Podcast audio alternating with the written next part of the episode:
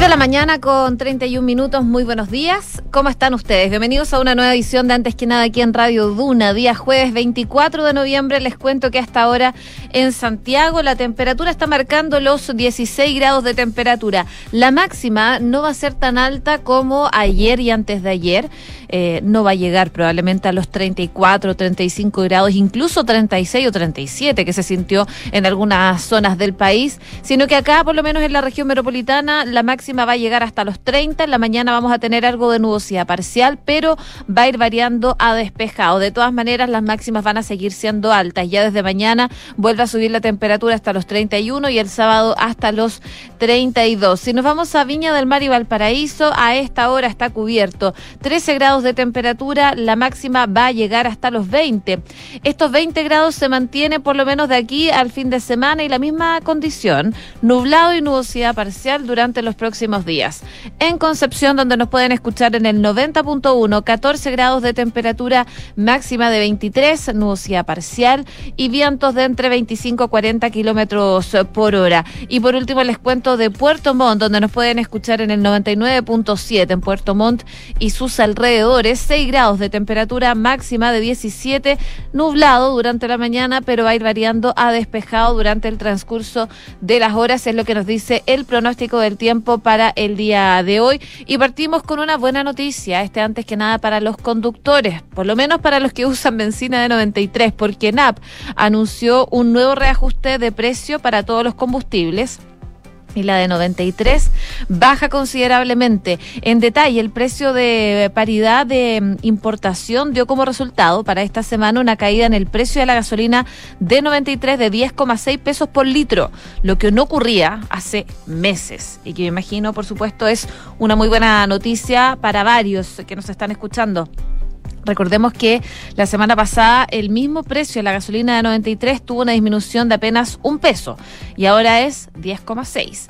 Pese a esto, se volvió a reportar un incremento en el valor de la gasolina de 97 octanos, esta vez solo 0,6 pesos por litro, y por otra parte se indicó que el precio del diésel subirá 1,6 pesos por litro a partir de este jueves. Finalmente, desde la empresa estatal se dio a conocer que el valor del gas licuado del petróleo de uso vehicular tendrá un aumento de 10,6 pesos por litro, pero por lo menos la de 93 baja considerablemente desde hace harto tiempo que no veíamos una baja de este tipo de más de 10 pesos eh, por litro de benzina.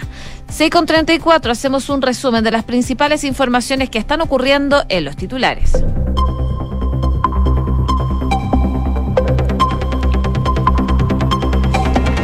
El presidente Gabriel Boric rechazó la idea de un órgano designado para elaborar una nueva constitución, destacando que es importante que existan miembros electos que la redacten. Junto con esto, el mandatario reveló que invitó al presidente Andrés Manuel López Obrador a Chile a la conmemoración de los 50 años del golpe de Estado. El ministro subrogante de Interior, Manuel Monsalve, informó que se han presentado 13 querellas por ley de seguridad del Estado por el paro de los camioneros. Desde la cartera instruyeron a carabineros despejar las rutas y reportó hasta ahora cuatro personas detenidas.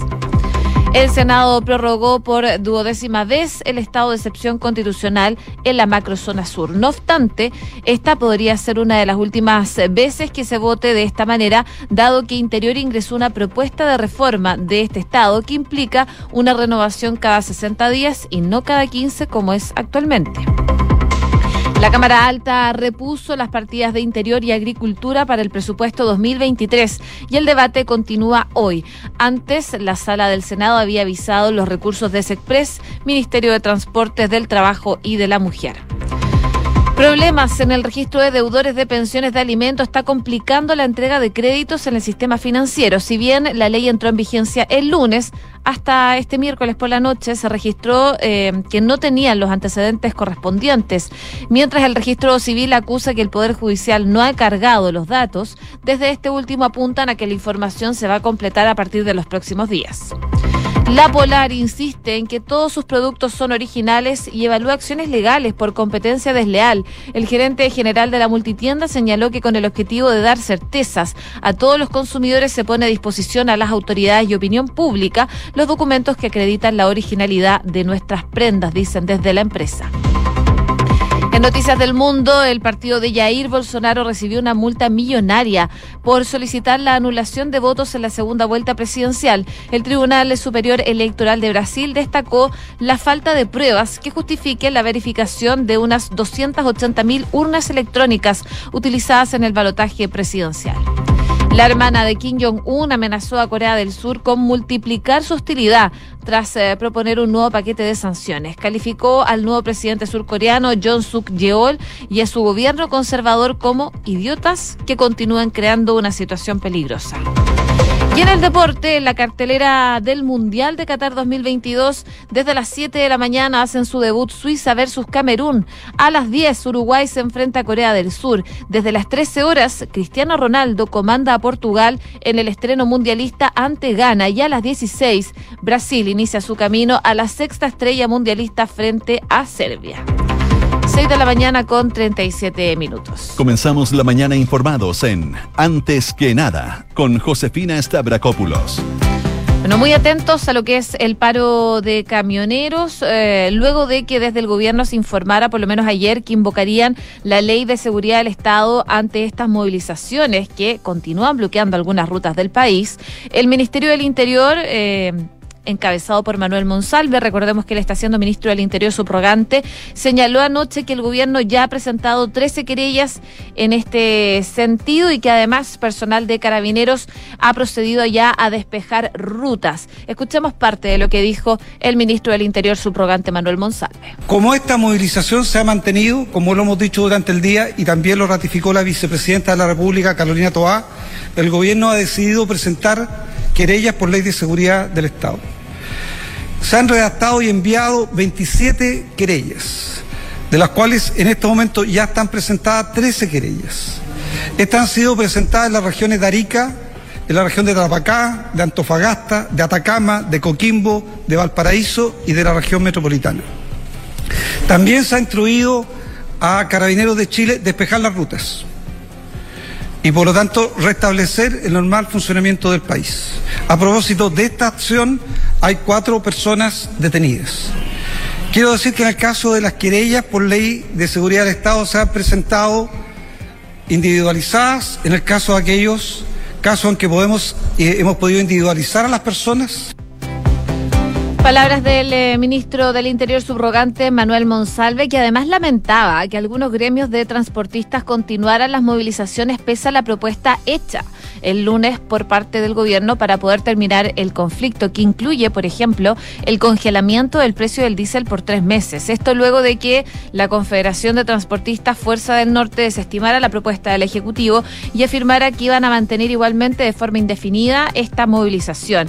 En este sentido, lo que explicaba el ministro es que las medidas que el gobierno ha comprometido, 1.500 millones de pesos para el MECO, eh, el costo fiscal que implica congelar los precios del diésel, no es gratis, lo pagan todos los chilenos que pagan impuestos. Dice que no se puede, a partir de los recursos de todos los chilenos, resolver los problemas de un grupo específico. Estos grupos específicos tienen una respuesta hoy en día y que es sólida y que es contundente, decía el ministro subrogante. Y así agradeció a los gremios que sí depusieron las movilizaciones tras el diálogo con el Ejecutivo.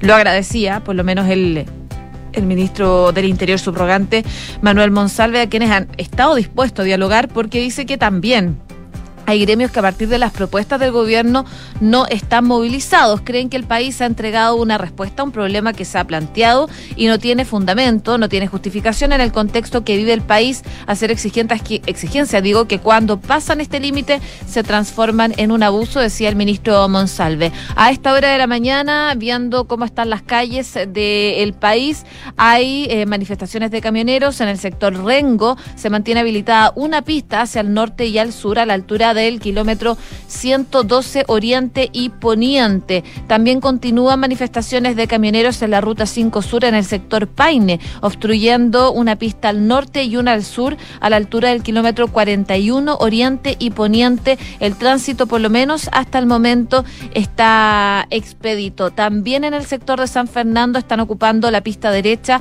hacia el sur y al norte a la altura del kilómetro 139. Son parte de las manifestaciones de carabineros que se están registrando a esta hora de la mañana y que por supuesto vamos a ir actualizando durante el transcurso del día. 6 de la mañana con 41 minutos. Estás escuchando Antes que nada con Josefina Stavrakopoulos en Duna. Seguimos revisando informaciones porque sabemos que el presidente Gabriel Boric está en México y durante las últimas semanas se había pronunciado de manera general sobre las negociaciones para una nueva constitución que llevan a cabo los partidos políticos sin opinar mucho sobre los detalles finalmente que están generándose en estas tratativas. Sin embargo, esta tendencia dio un giro en su visita eh, que está, como les comentaba, generando en México durante un discurso que tuvo en conjunto con su par norteamericano Andrés Manuel López Obrador. Ante la propuesta de Amarillos por Chile de que el órgano redactor de la nueva Carta Magna sea 100% designado y por el Congreso, el sinceramiento de evaluar esta opción de al interior de Chile Vamos se sumó esta jornada al conocimiento de la existencia de una minuta que también elaboró el Partido por la Democracia, el PPD, para explorar esta posibilidad también de que finalmente este órgano sea 100% designado por el Congreso. Un documento que, eh, por lo menos el del PPD, deja manifiesto la existencia de conversaciones privadas de la colectividad con otros partidos oficialistas sobre este escenario. Y ahí eh, el presidente Gabriel Boric tuvo palabras y manifestó su preferencia para que existan miembros electos en el órgano redactor. Sin embargo, hoy día hay plena conciencia, espero, en la gran mayoría de los actores políticos de que Chile necesita una nueva constitución. Los motivos que nos llevaron a esta crisis social siguen vigentes. Evidentemente hay urgencias de las cuales como gobierno tenemos que hacernos cargo. La seguridad, el alza del costo de la vida, la crisis de vivienda. Pero no perdamos de vista que lo institucional, el fortalecimiento de nuestras instituciones, no por no estar necesariamente en el ojo del huracán, en medio de una crisis, deja de ser importante. Entonces, por eso desde nuestro país estamos tratando de eh, hacernos cargo de esa promesa, de tener un nuevo pacto social. Y en este momento los diferentes partidos políticos están conversando para llegar al mejor mecanismo para eh, llegar justamente a ese resultado. El presidente Gabriel Boric también recalcaba que se va a respetar el acuerdo al que lleguen los partidos, pero que para él es importante la legitimidad ante los ojos de los chilenos del órgano que redacte la constitución y él cree que es algo virtuoso, en donde exista la representación de los pueblos originarios, que sea un órgano paritario y en donde se podrán discutir mecanismos para que participen expertos. El mandatario profundizaba sobre este último punto diciendo que la elección de integrantes del órgano redactor sí es relevante y hay que definir los plazos y enfatizó que desde su perspectiva el que exista una elección es garantía de estabilidad para el futuro. Parte entonces de las declaraciones del presidente Gabriel Boric que estando en esta gira en México habla sobre el eh, proceso constituyente y las conversaciones que están teniendo los partidos en este momento respecto de esta situación en particular. También habló desde México el presidente Gabriel Boric sobre la recuperación de las confianzas y abordó con eh, AMLO con eh, Andrés Manuel López Obrador sobre el fracaso de la cumbre de los líderes de la Alianza del Pacífico. Recordemos que Pedro Castillo no pudo asistir, tenía que pedirle permiso al Congreso peruano para viajar, un permiso que finalmente fue rechazado. Él tenía que recibir la presidencia de la Alianza del Pacífico en esta instancia y por lo mismo finalmente se suspende esta, esta cumbre. Igualmente en estas conferencias de prensa que dio el presidente Gabriel Boric junto a AMLO, lo invitó para la conmemoración de los 50 años del golpe de Estado en Chile. 6 de la mañana con 45 minutos. Escuchas antes que nada con Josefina Stavrakopoulos. Duna que en un momento fueron las intermitencias del sistema y finalmente ayer fue la falta de información para la implementación del Registro Nacional de Deudores de Pensiones de Alimento, que recordemos inició el viernes, lo habíamos comentado acá en Duna, eh, pero lamentablemente esta situación ha estado exenta de problemas y entre los oferentes bancarios y no bancarios de créditos ha sido un tema durante toda esta semana debido a la implicancia legal que supone entregar un préstamo sin tener la información que actualmente exige la ley. El sistema cargo que está eh, en manos del registro civil considera el acceso remoto, gratuito e inmediato para poder consultar eh, a las partes involucradas, es decir, el deudor, la parte demandante o su representante legal, los tribunales en competencia o entidades encargadas y en él estarán anotados quienes adeuden tres mensualidades consecutivas o cinco discontinuas de manera total o parcial.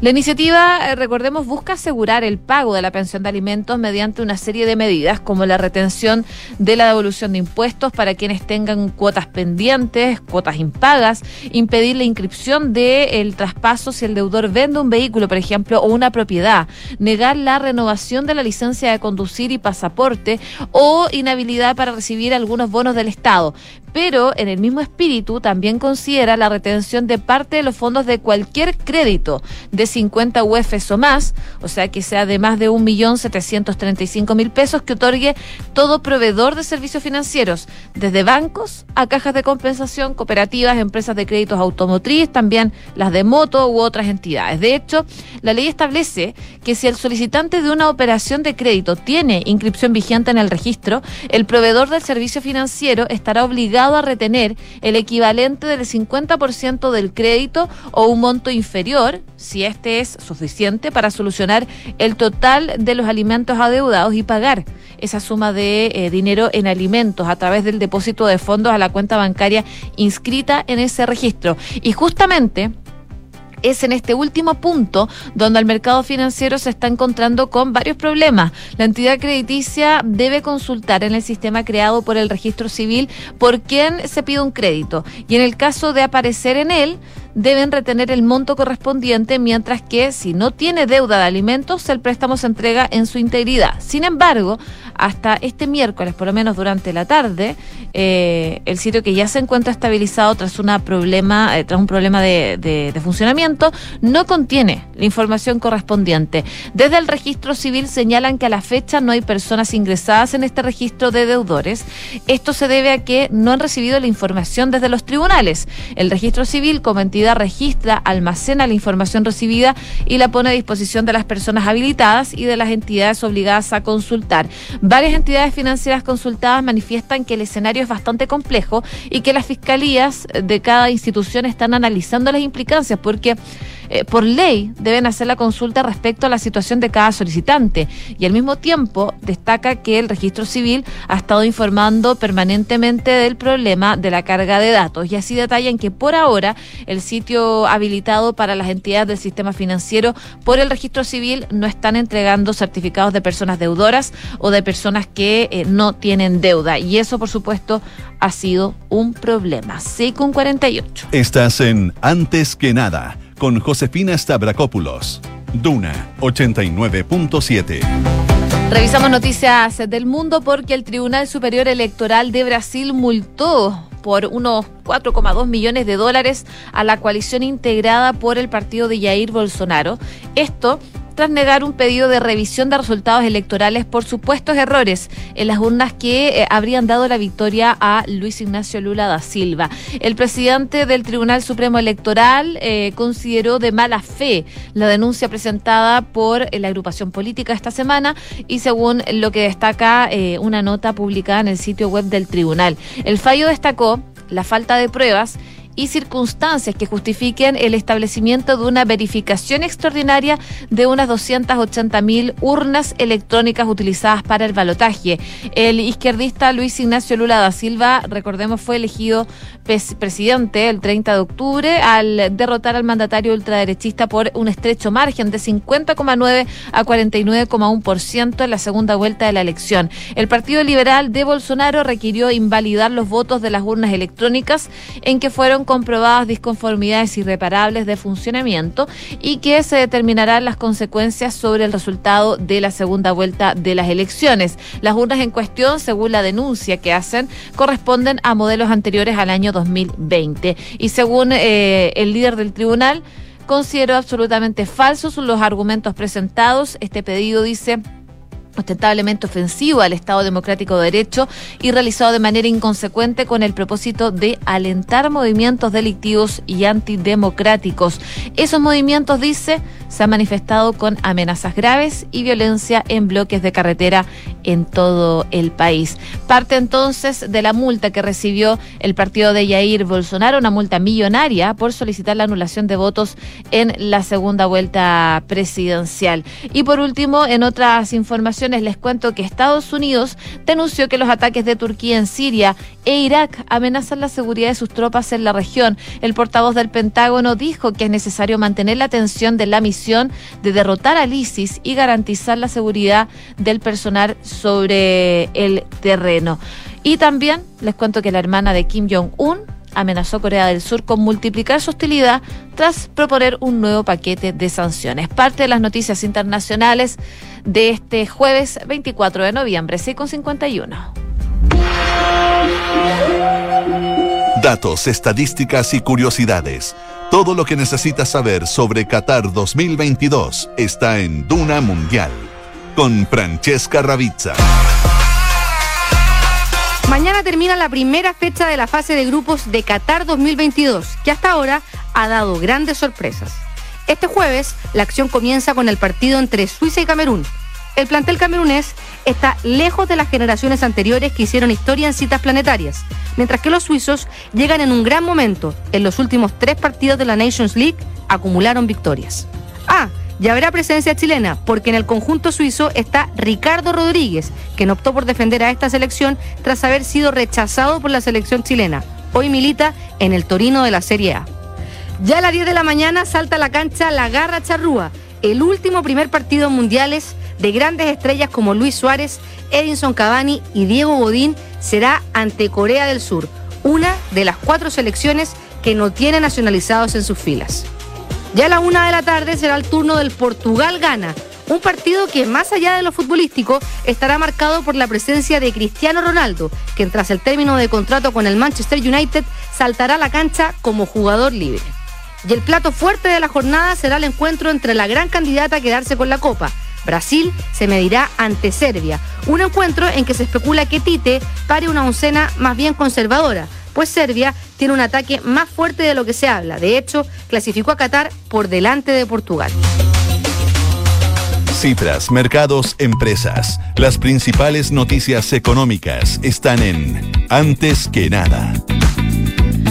Y revisamos qué nos trae la prensa en este sentido. La luz al final del túnel de la alta inflación que ha experimentado el país este año se ve cada vez más clara y eso es una muy buena noticia. Y es que la sorpresa positiva que tuvo el índice de precios al consumidor de octubre de 0,5%, ubicándose por debajo de las expectativas del mercado que esperaban un 0,9, incluso un 1, eh, alimentó una visión más optimista hacia adelante con dicho registro. La inflación anual bajó de 13,7 a 12,8 siendo la segunda reducción consecutiva luego de que en agosto se alcanzara un pic de 14,1%. Con este mm, inicio de la desaceleración de los precios, el mercado ya comenzó a ajustar sus proyecciones a la baja para este año.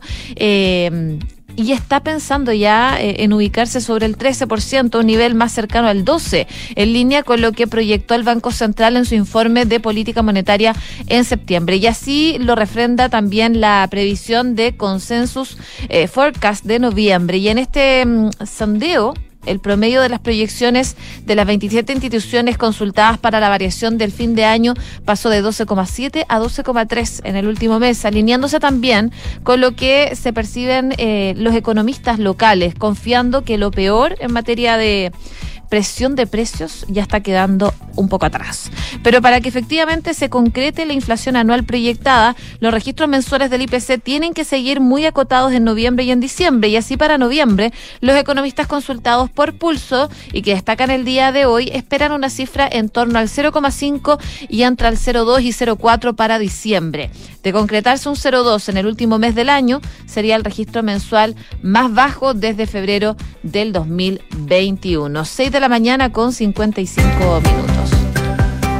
Y les cuento que si quieres elegir un monto mayor de pensión los primeros años y tener una pensión fija y en UF, cuenta con consorcio. Conoce la modalidad de renta vitalicia inmediata con aumento temporal de pensión. Solicita asesoría y más información en consorcio.cl. ¿Y sabías que puedes comprar de forma anticipada los servicios funerarios de María Ayuda? Entrega a tu familia la tranquilidad que necesitan y estarás apoyando a cientos de niños de la Fundación María Ayuda. Convierte el dolor en un acto de amor. Cotiza y compra en www.funerariamariaayuda.cl. Ya vamos cerrando esta edición de Antes que nada para darle paso a Duna en punto y ya está Rodrigo Álvarez con nosotros instaladísimo para comenzar a las 7 de la mañana de uno en punto. Hola José, ¿cómo te va? Buenos días. Muy bien, gracias. Mira, aquí estoy mirando el partido que ya va a comenzar de esta jornada, la quinta del Mundial, eh, entre Suiza y Camerún.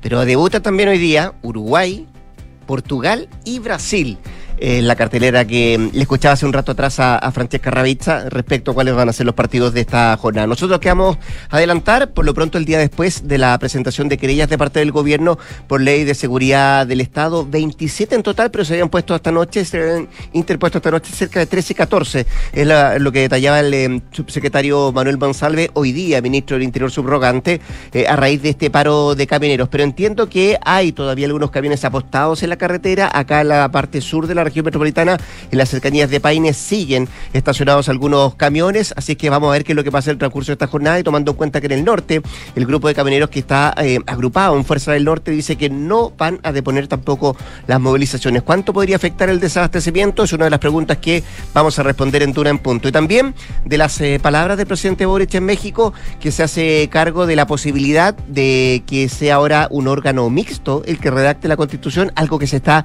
eh, verbalizando, se está masticando en diferentes partidos, lo han eh, hablado en pasillos. Em, bueno, anoche el presidente dice que el hecho de que exista una elección es garantía de estabilidad para el futuro. Em, acto seguido dice que él va a respetar, eso sí, lo que resuelvan los partidos políticos, pero eso todavía está en desarrollo. Así que son parte de los temas que vamos a revisar en un ratito más acá en Dura Punto.